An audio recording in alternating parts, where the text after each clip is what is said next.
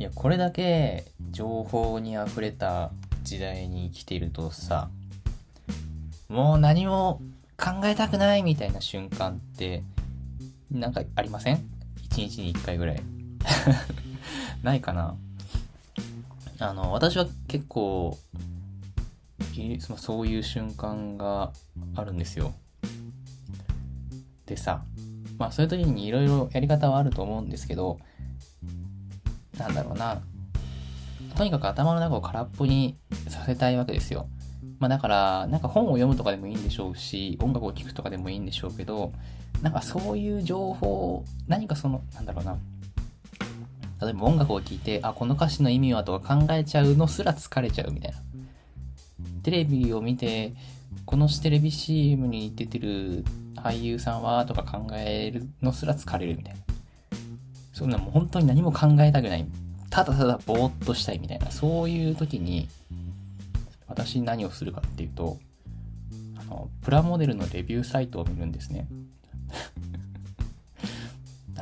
プラモデルのレビューサイト、ガンプラのレビューサイト。何を言ってるかわからないかもしれないので、一応説明しておくと、あのー、プラモデルってあるじゃないですか。組み立てるやつ。ガンダムのプラモデルのことをガンプラって言うんですけどね。そのガンプラでさ、もう、今もさ、毎月結構いろんな種類のプラモデルが、ガンプラが出てるわけですよ。でね、この広い広いインターネットの世界ではですよ、それをいち早く購入して、組み立ててみて、このガンプラはこういう感じで良かったとか、こういう感じで悪いところがあったみたいなのを、あの、なんていうのかな、広く一般に知らしめてくれるサイトがね、いくつかあって。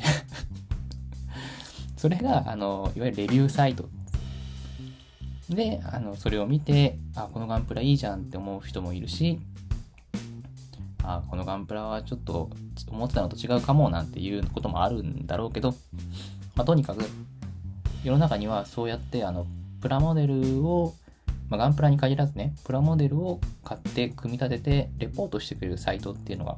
まあ、今 YouTube とかもあるんですけど、結構いくつもあって、私はその頭を空っぽにしたいときはそれを見る。それを見て、もうね、それを見てる間はさ、別にさ、何も考える必要ないじゃないですか。あのね、あー、マスターグレードリックドームは、なるほどね、スカートの感じ、こういう感じになってんだ、とかさ。あー、余剰パーツ結構多いな、とかね。わかるかな？そういうあ、関節ここまで曲がるんだみたいな、そういう、まあ、情報として入ってきてるし、それはこう見るんだけど、それについてこう何がこう頭を働かせる必要がないわけですよ。ただただこうぼーっとこう眺めて、えーっつってこう、頭を空っぽにすることができるわけですよ。でしかもそういうサイトってこう文章よりもやっぱ写真が多いからさ文章読むの疲れるじゃないですかそういう時ってだからね、こう写真、画像とかをね、なんとなく眺めるだけで、こう、ちょっと気持ちが、頭が空っぽになって、気持ちが軽くなる。あのね、本当におすすめですよ。ガンプラのレビューサイト。ガンプラのレビューサイトはね、このラジオ聴いてる人はさ、ガンプラのレビューサイトなんか見たことないと思うんだよね。大体の人が。あのね、Google でね、ガンプラレビューつって検索するとね、出てきますんでね、もしよかったら見てほしいんですけど、まあ、ガンプラに限らずね、最近はね、境界線機とかも熱いですからね、なかなかいいキットが出てるわけですよ。まあ、私自身はね、もうプラモデル自体結構もう何年も作ってないんですよ。なぜなら、プラモデルって一回作ると、もう置き場所に困ってしまうんですよね。しまう場所がない。すごい邪魔。あまあね、あの、まあ、いろいろん、プラモデル好きな人っていろんなタイプの人がいて、特にガンダムのプラモデルなんか、まあ、あるいはロボットのね、プラモデル作る人って、まず作ることに楽しみを見出してるタイプの人。まあ、こういう人たちは、その、いわゆるいかに綺麗に、あるいはいかに自分仕様に組み上げるかみたいなことに結構力を注ぐ人が多くて細かい話で言うとこういかにゲート跡を目立たないようにしてパーツを切断するかとかいかにこう合わせ目を消すために後はめ加工をするかとか塗装はこうやっぱこう上からサーフェイサーを吹いた上でさらにその上からこうなんとかの塗装をするみたいなそういう感じの作ることに楽しみを見出す人がいてね、まあ、そういうタイプの人とかであとは飾るのがね好きなタイプの人っていうね。私はどっちかっていうと飾るのが好きな方の人なんですけど、まあ、やっぱさこういうロボものはさ関節が動いたりしてさポーズとかをつけるのが結構楽しいわけですよ。それをつけてこう何て言うのかな他のプラモデルとこう組み合わせてこう戦闘シーンをかたどった感じのディスプレイをしてね楽しむ。こういうタイプの人たちはこうどんどんどんどんこうそれが進んでいくと最終的にジオラマを作るっていうところまでいっちゃうんですよねはいなかなかね私はそこまではいけないんですけどそういうふうにねいろいろこう楽しみ方プラモデルあとはねそのさらにその上級者になってくるといろんなね、パーツを自分で作り出しちゃうとかね。最近はほら、3D プリンターとかもあるから、CAD 成形でパーツを作っちゃうっていう人もね、いるらしいんですよ。すごいなと思うんだけど。まあ、それでね、こう、いろんなプラモデルを改造してって、自分だけのオリジナル仕様にしてみたりとかね、ミキシングビルドっつって、こう、他のパーツ、この別々のいろんなところから、こう、いろんなパーツを持ってきて、もうそのパートの、パーツの出所がわからないぐらい、こう、ごっちゃごっちに織り交ぜて、すごいかっこいいのを作るみたいな、そういうのもあって、まあ、いろいろ楽しみ方はあるんですけど、まあ、その中でも、このやっぱね、このレビューサイトではね、素組みって言って、こう、何の塗装とかもしてない、ただ組み立てただけの状態のもので、あの、レポートを上げてくれるサイトが多くて、私ももっぱらこう素組みで作ることが多い人間だったので、そういうのを見るのが結構楽しいんですよね。最近のプラモデルのね、技術はすごいですからね。特にバンダイのプラモデルはね、こう組み上げるだけでこう色上げがかなりの高精度でされているというところ、あとはね、そうやってこのパーツとパーツを組み合わせるからさ、どうしてもこう合わせ目っつってこの、なんていうのかな、線が出ちゃうんですよ。本来設定上は存在しない線が出ちゃうんだけど、それもいかにこう目立たないように、まるで設定上のこのパネルラインのように見せかける工夫とか、ね、ものすごいんだから。ゲートアート、あのね、パーツとパーツをこう切り取ったこのゲートアートっていうともね、こうアンダーゲートとか言ってね、表に見えないようにこう、パーツが構成されてたりもするわけですよ。最近のプラモデルはすごいんです。何の話だ？違うそ、そういう話じゃなくて、そうそうそうそうそう、そのね、まあ、私はその、だから最近はプラモデル作ってないんだけど、結構そういうレビューサイトを見てだいぶ満足できてしまう。まあ、それはあんまり本来プラモデル好きとしては良くないんだけど。ね、やっぱこうやっていろいろレビューしてくれる人はありがたいなと思いますよ。うん。そういうのを見て、こう頭をぼーっと 空っぽにしてリフレッシュするっていうのが割と特に最近はそういうことが多くて。あんまりに頻繁にアクセスするものだから私のその iPhone だからさサファリなんだけどね。サファリのサファリ開くと一番最初にこのブックマークとあとなんかよくアクセスする画面みたいな感じで履歴がこうボボボンと出てくるじゃないですかそこにもう一番最初に出てくるようになっちゃって入力、ね、予測入力で一発で出てくるようにもなっちゃったりとかしてね。が非常に ちょっとアクセスしすぎなんじゃないかっていう気もするんですけどね。いやー、いいですね。ガンプラ作りたいな作りたいけど、作ったら邪魔なんだよななんだろう。今作るとしたら何のガンプラかなでもちゃんとね、塗装までこだわってやったことってあんまりなくて、実家とかだとね、近隣に民家とかが近かったから、あんまりこうスプレーとかやれなかったっていうのもあるし、今はなおのことね、住んでるのがマンションだから、ちょっとスプレーやりづらい感じはあるんですけど、本当はね、私はこの量産型の機体とか大好きだからね、ザクとか買って塗装したいなっていう気持ちはあるんですけどね。なかなかうまくいきませんね。はい。ましたっけ？そんな、そんな感じで、えー、リフレッシュしてます。何の話なんだろう、今日は。はい。そんな感じで、えー、本日も喫茶結社のラジオ始まります。喫茶結社のラジオカウンター席より愛を込めて、こんばんは。この番組は神出鬼没の喫茶店、喫茶結社がお送りするラジオの中の喫茶店です。喫茶店のカウンター席でマスターとおしゃべりするようなラジオをコンセプトに、カフェ喫茶店の話や実店舗開業を目指す道のりの実況、皆様から寄せられたマスター聞いてよって話にも適度に相づちを打ち、涙あり、笑いあり、サクラあり、やらせありで毎週金曜22時頃、 note、 Spotify、 SoundCloud、ポッドキャスト等でお送りしてまいります。はい、ということです。いやー、暑くなったり寒くなったりややこしいですねっていう会話を今週はもう何回もしました。いろんな人と何回もしました。暑いですね、寒いですね、つって。なかなか体調崩しやすい時期ですけど、まあ、息災でお過ごしください。どうしてもね、こう、自律神経乱れるよね。うん。はい。今夜の一杯は、喫茶結社ブレンという分け前をいただいております。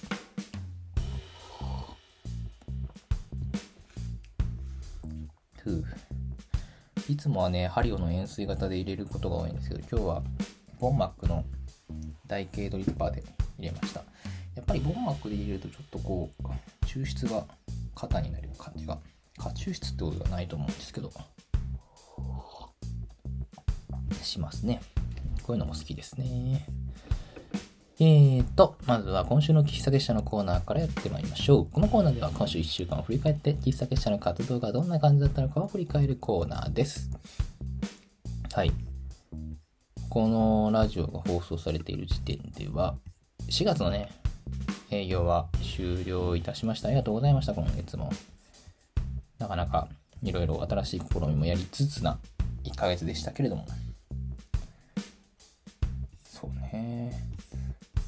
構ね、まあ、まだなんかね、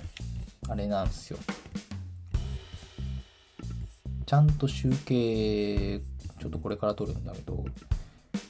先月ね、ちょっとやっぱり、まあ、年度末ってこともあって、お客さん来ないみたいなことをおたまった日もあったんですけど、最終今月見た感じ、ちょっと上向きになったような気がして、とってもありがたいな、ありがとうございますって感じです。まあ、この調子とは言わずに、まあこれからね、ゴールデンウィークがあるとはいえ、6月とかになってくるとまた雨も増えるしね、雨増えるとどうしても行きづらい場所ですからね、パーラ喫茶結社にはなかなかこう行きづらいのかなっていう感じもするんですけど、まあ、とはいえね、ちょっと6月は6月でまた面白いことをやる予定なので、まあ、何か楽しくやっていければなという感じでございます。はい。で、5月ですね。5月のスケジュールについてえまあ、パーラ喫茶結社、ちょっと営業時間変えます。えー、12時、21時までにいたします。21時です。9時です。夜9時まで。うん。ちょっとね、22時までやりたいんだけど、眠いっす。してもな、やっぱな、10時間は大変だな。まあね、理想はね、そこなんですけど、ちょっとまだ理想を実現することができないというのは口惜しいところだけれども。ただね5月ちょっといろいろまた今まで休業になってたアルバイトが復活したりとかしてねちょっとこれは無理すると体壊しそうな気がするので安全策でいきたいと思います。はい。何卒ご容赦くださいでよな何から話そう？まずじゃあ出店の話する？このラジオを放送してる時には多分もう僕告知してるような気がするんだけど、えー、ゴールデンウィーク、喫茶結社、阪神百貨店への出店が決まりました。ありがとうございます。はい。阪神百貨店さんですね。えー、っと、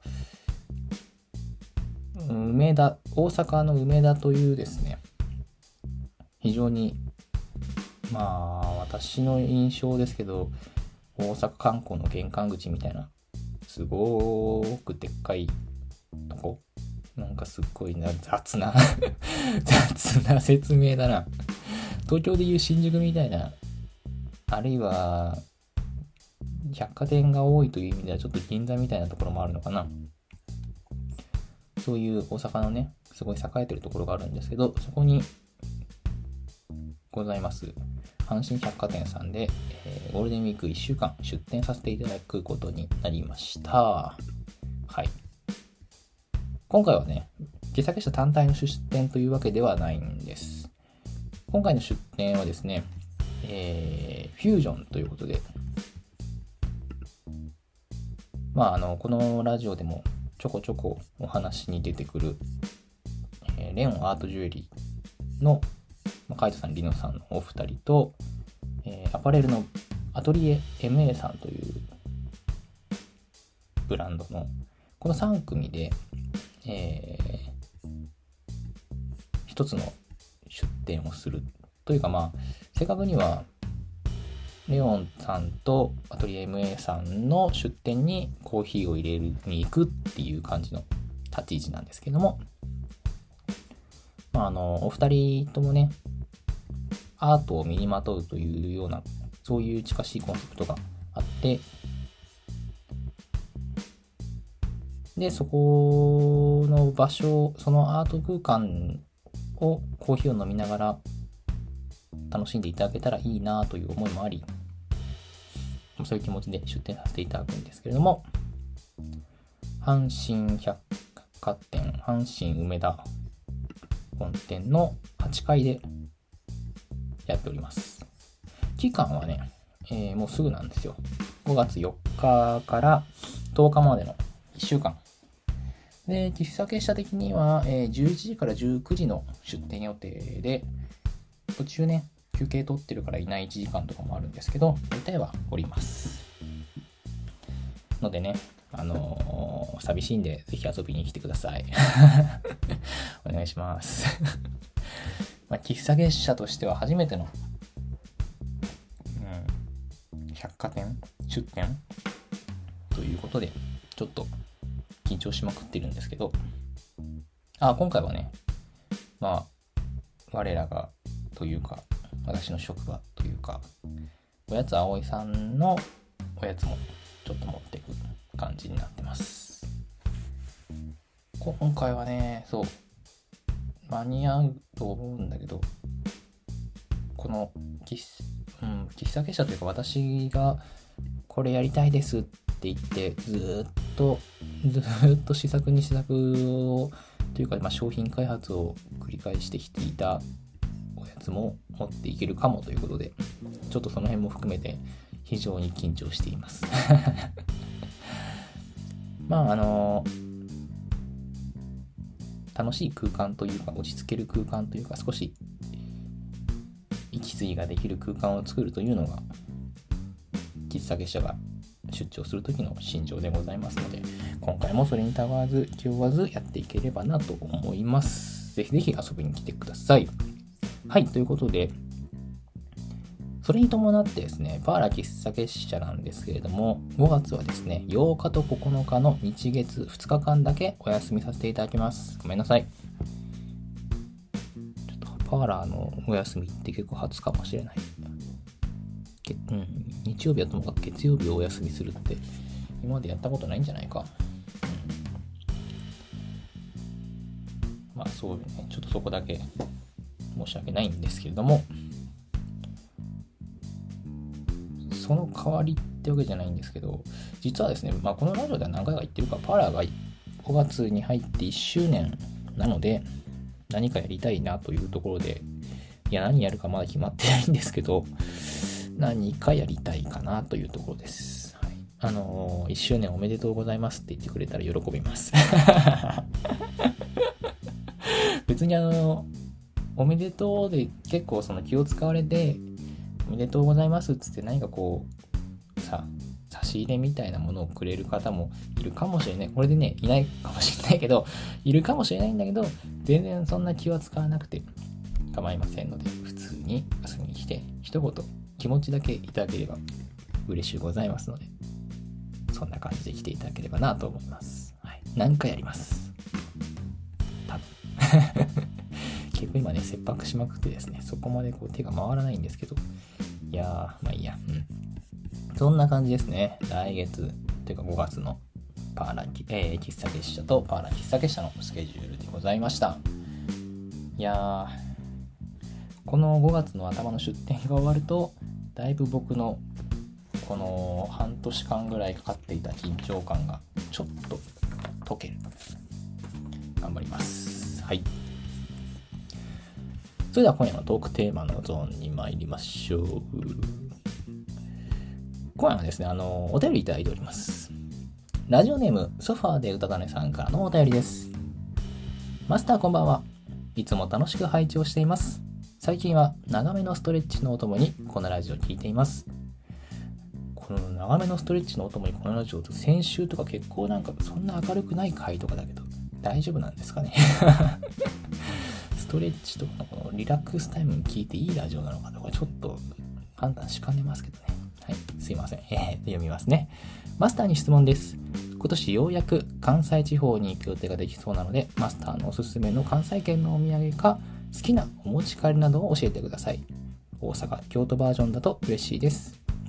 私は551の肉まんと聖護院八つ橋、コーヒー味、かっこ生八つ橋じゃなくて硬いやつが好きでよく買って帰ります。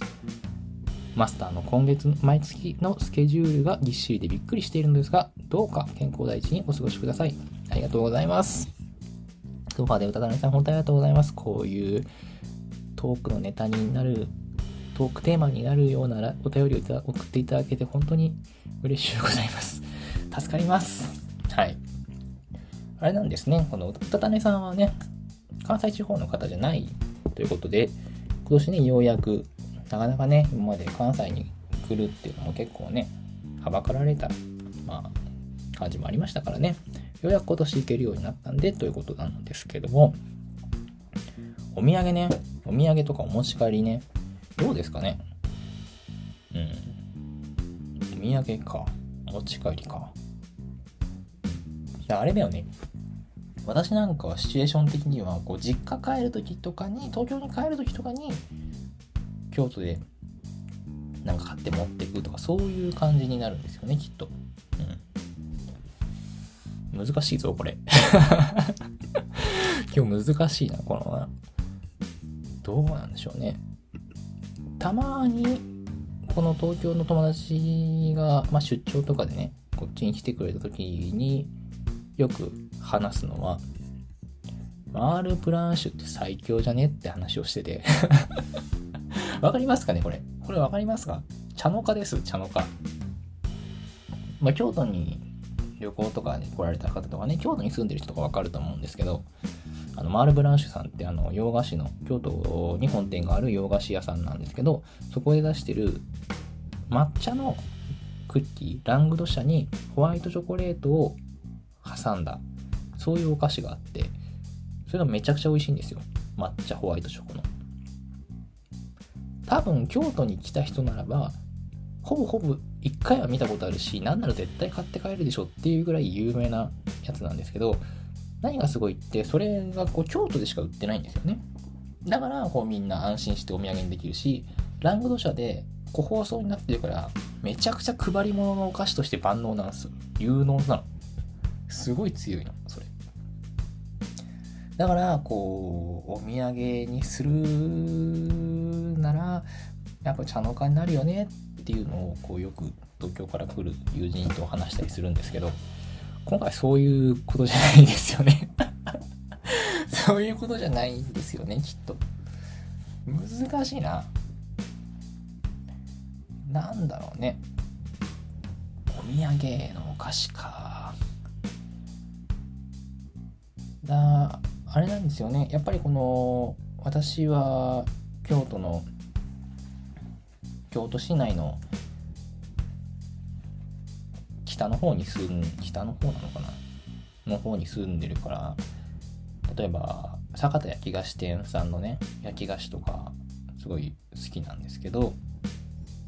でもあれね冷蔵のものとか洋冷蔵のものとか多いからねお土産に適してるかどうか。まあ、そういう意味ではね、あのー、三条通り商店街のサラサさんっていうね、有名なカフェを何店舗もやってらっしゃるところの焼き菓子工房さんで、焼き菓子買うのは結構好きでね、そこの焼き菓子美味しいんですけどね。ただね、それが京都でしか、まあ、京都でしか買えない焼き菓子ではあるとは思うんですけど、そうだなよく、東京に出張とかで出店する時とかに挨拶で持ってったりするのは、あじゃり餅とか持ってきますけどね。あじゃり餅めちゃくちゃ手堅いですよ。あじゃり餅って、まあ、ご存知かもしれない有名なね、京都の和菓子なんですけど、あれは、なんだろう、すごい、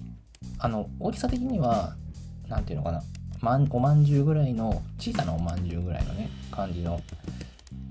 本当に一口サイズの食べ物なんですけど、あの、あんこをすごいもちもちの生地で包んで焼いたおまんじゅうみたいな感じで、あの、本当にパッと見はそのまんじゅうだ、まんじゅうっていうのとはちょっとまた違う感じのビジュアルなんだけど、すごい食感がね、もちっとしてて不思議な感じで美味しいんですよ。でそれが結構、京都だと、まあ一時一時っていうか多分今も普通に並んだりするんだよね。買うのに。百貨店とかで買う時に並んだりもするぐらい人気で美味しいやつで。まあ実際のところは東京とかね、京都以外にもお店はあるんだけど、そんなに多いわけじゃないから結構持ってったら、あ、京都らしいね、なんつって喜んでいただけたりもするんですけど、割と僕は重宝してますね。あと、古月とかね、和菓子で言うと、まあ、古月もね、あのー、他のところにいろいろ売ってるお店はあるとは思うんだけど、やっぱ京都限定のその時だけのフレーバーの古月とか売ってますからね。まあ、古月好きだったらって話なんだけどね。そういうのを持ってったりもするし、まあ、あとは私がおやつ葵で働いてるってこともあって、そのおやつ葵の和菓子を買って持ってくみたいなこともちょこちょこしてたんだけど、まあ、今ね、実店舗なくなっちゃって結局通販と卸だけですからね。通販だったらまあ、京都で買って帰るってこともしなくてもいいですからね。うん。あ、そういう京都で買うっていうんだったらあれだな。私だったら、井野田コーヒーとか、ワイフハズバンドとか、その京都の有名なコーヒー屋さんの豆を買っていくみたいなことは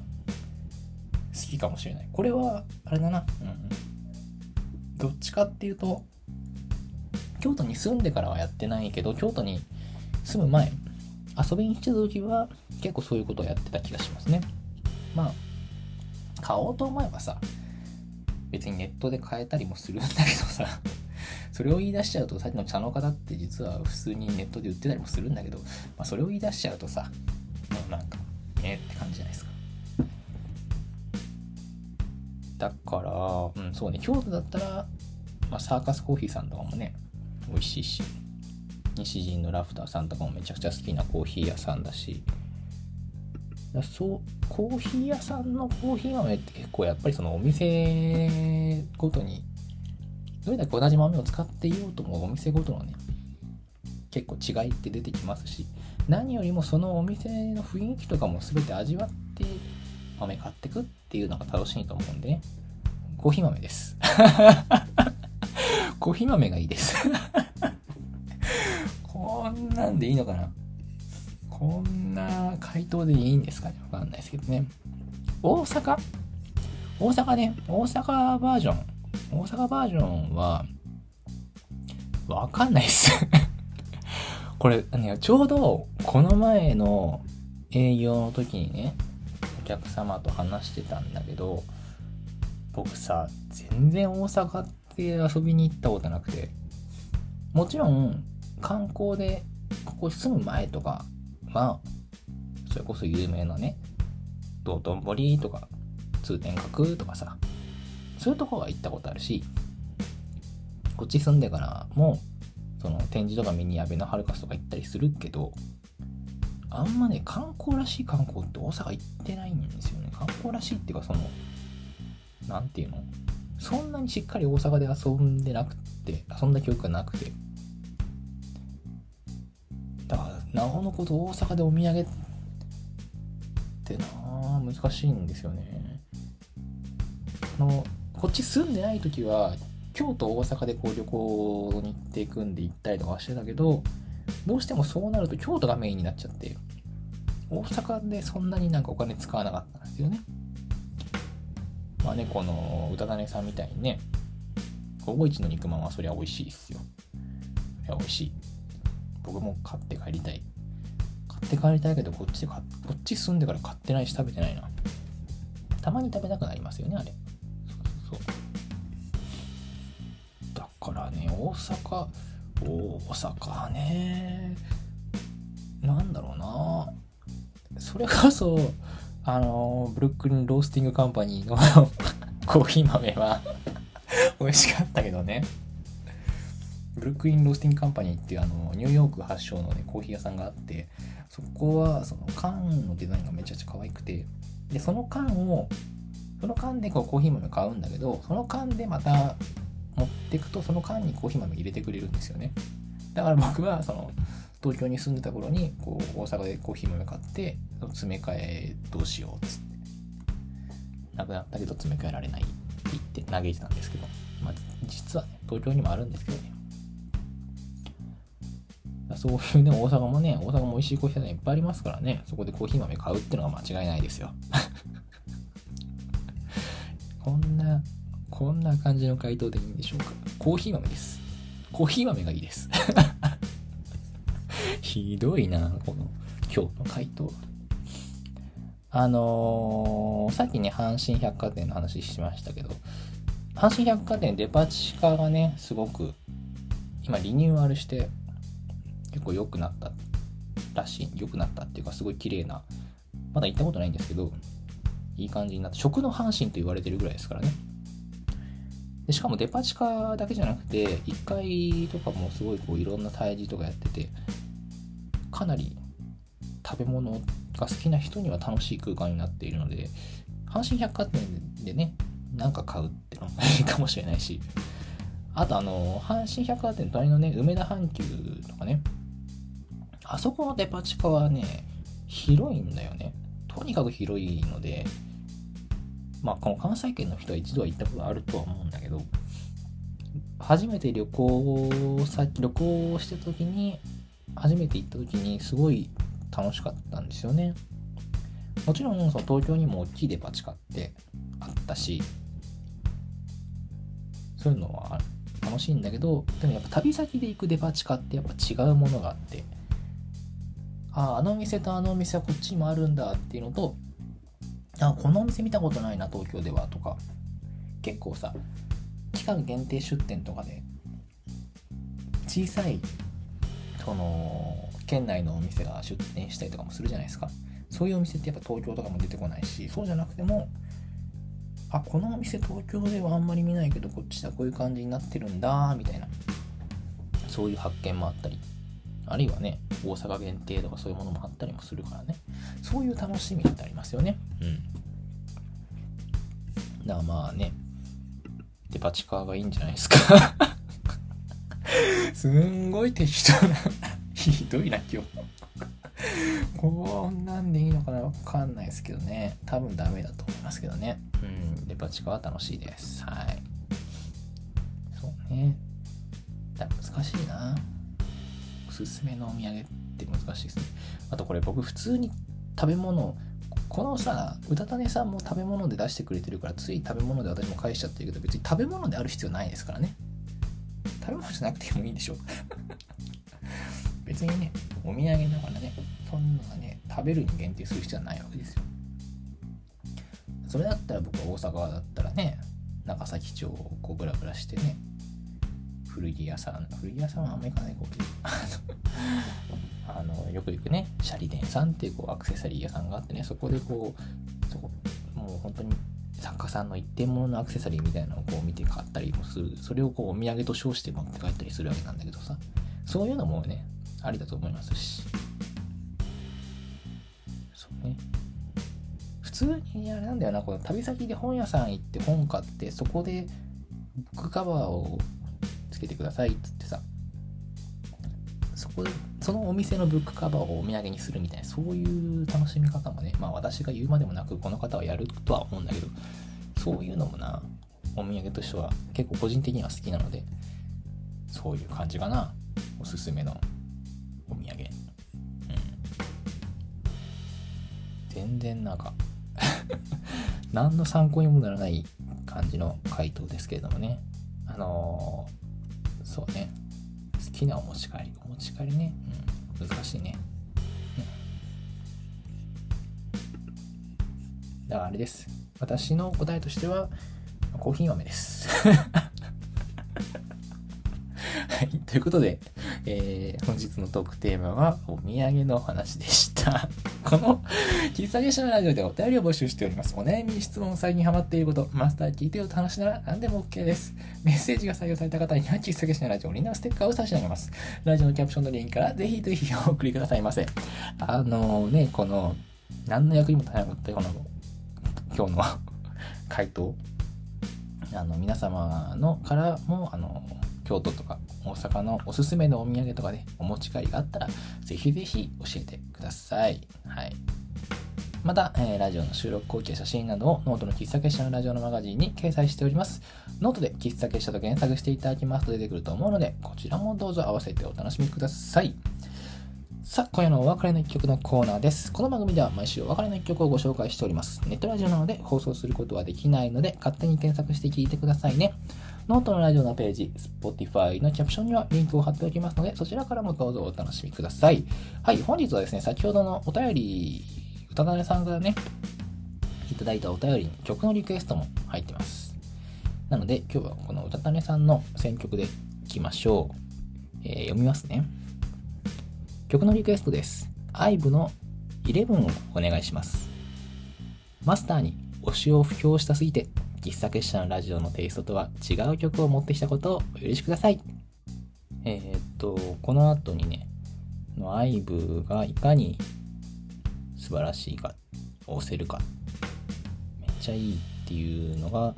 すごい書いてあるんですけど、まあちょっと長いんでね、割愛するんですけど 読みますよ。ちゃんと読みます。読みますよ。えー、と、IVE は韓国の K-POP アイドルグループです。昨年の12月にデビューしたばかりですが、MV の再生回数は1億1000万回。1億1000万回ってすごいね。何回それ平均身長約 170cm。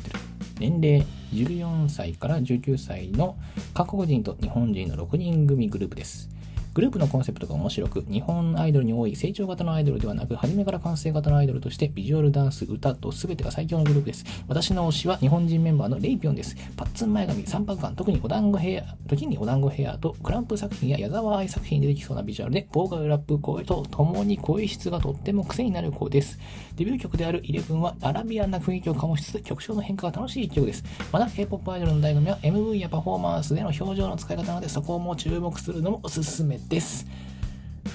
え、っと、長くなりましたが、そして気が向かないかもしれませんが、ぜひ聞いてみてください。びっくりマーク4つ。はい。はい、すごいですね。熱量がすごい。このね、すごいよ。お便りの最初のね、この、お土産のさ、話あったじゃん。それよりね、全然多い。お土産のくだりよりも全然多いよ、このイレブン、アイブのイレブンに対する文章。すごいね、これね。はい。推しをね、布教してくださってるわけですね。うん。聞きました。聞きましたよ、11。確かに、アラビアンな雰囲気も醸しつつ、曲の変化が楽しいってすごい分かりましたね、これね。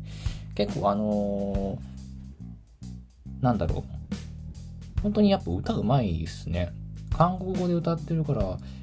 どこまでその僕が歌のうまさを理解できるかはわからないんだけど、とはいえ聞いててすごいまあ、パフォーマンスも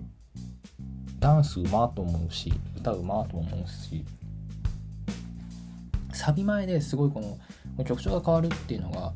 一瞬テンポがなんだろうスローになるような感じでそこがすごい癖になるというかなんだろうなおっと引っかかるような感じの曲調で。でサビのちょっと疾走感ある感じもかっこいいなと YouTube のその公式チャンネルに上がってる、えー、パフォーマンスビデオって書き方をされてたけどそれもねそれがそれがすごいかっこよくてなんだろう。サビ前サビまではサビのそのサビ前のとこまではその赤い衣装を着てるんだけどサビの直前で暗転したところで衣装がパッと変わって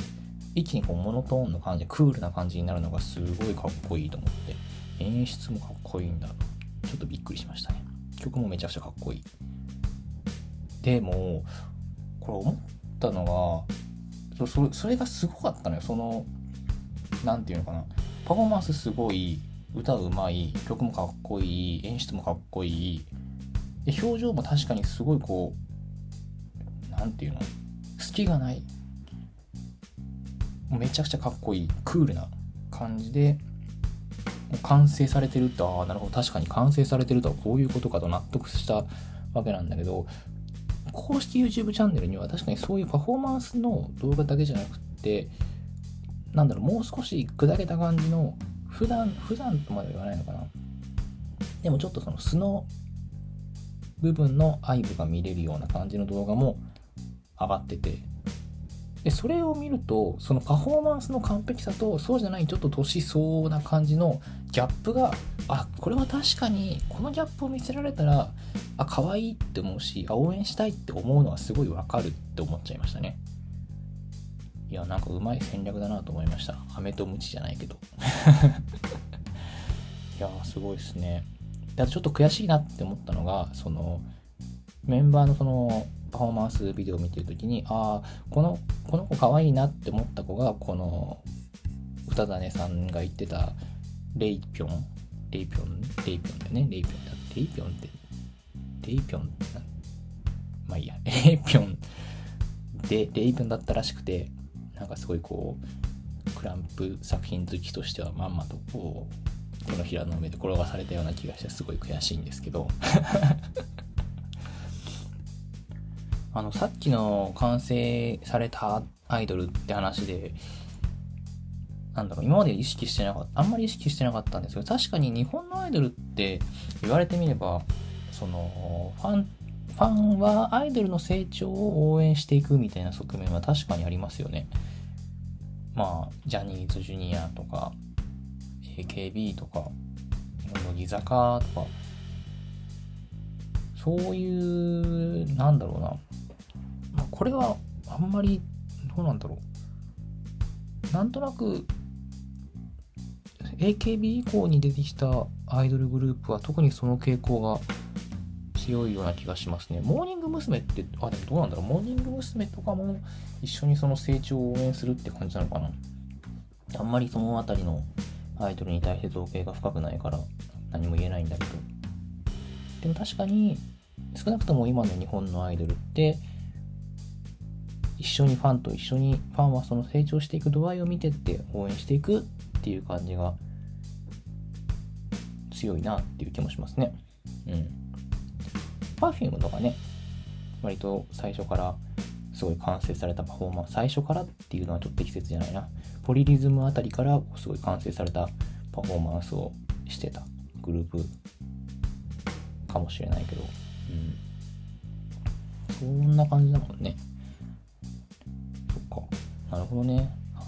完成型のアイドルっていうのはすごいですね。ビジュアルダンス歌、すべてが最強。うん。なんかこうやって人の推しを布教されるのは結構面白いですね。まあ、もしね、あのー、私の推しを聞いてくれということでしたら、そういうこと、そういうね、布教したい推しみたいなのがいたら、ぜひぜひ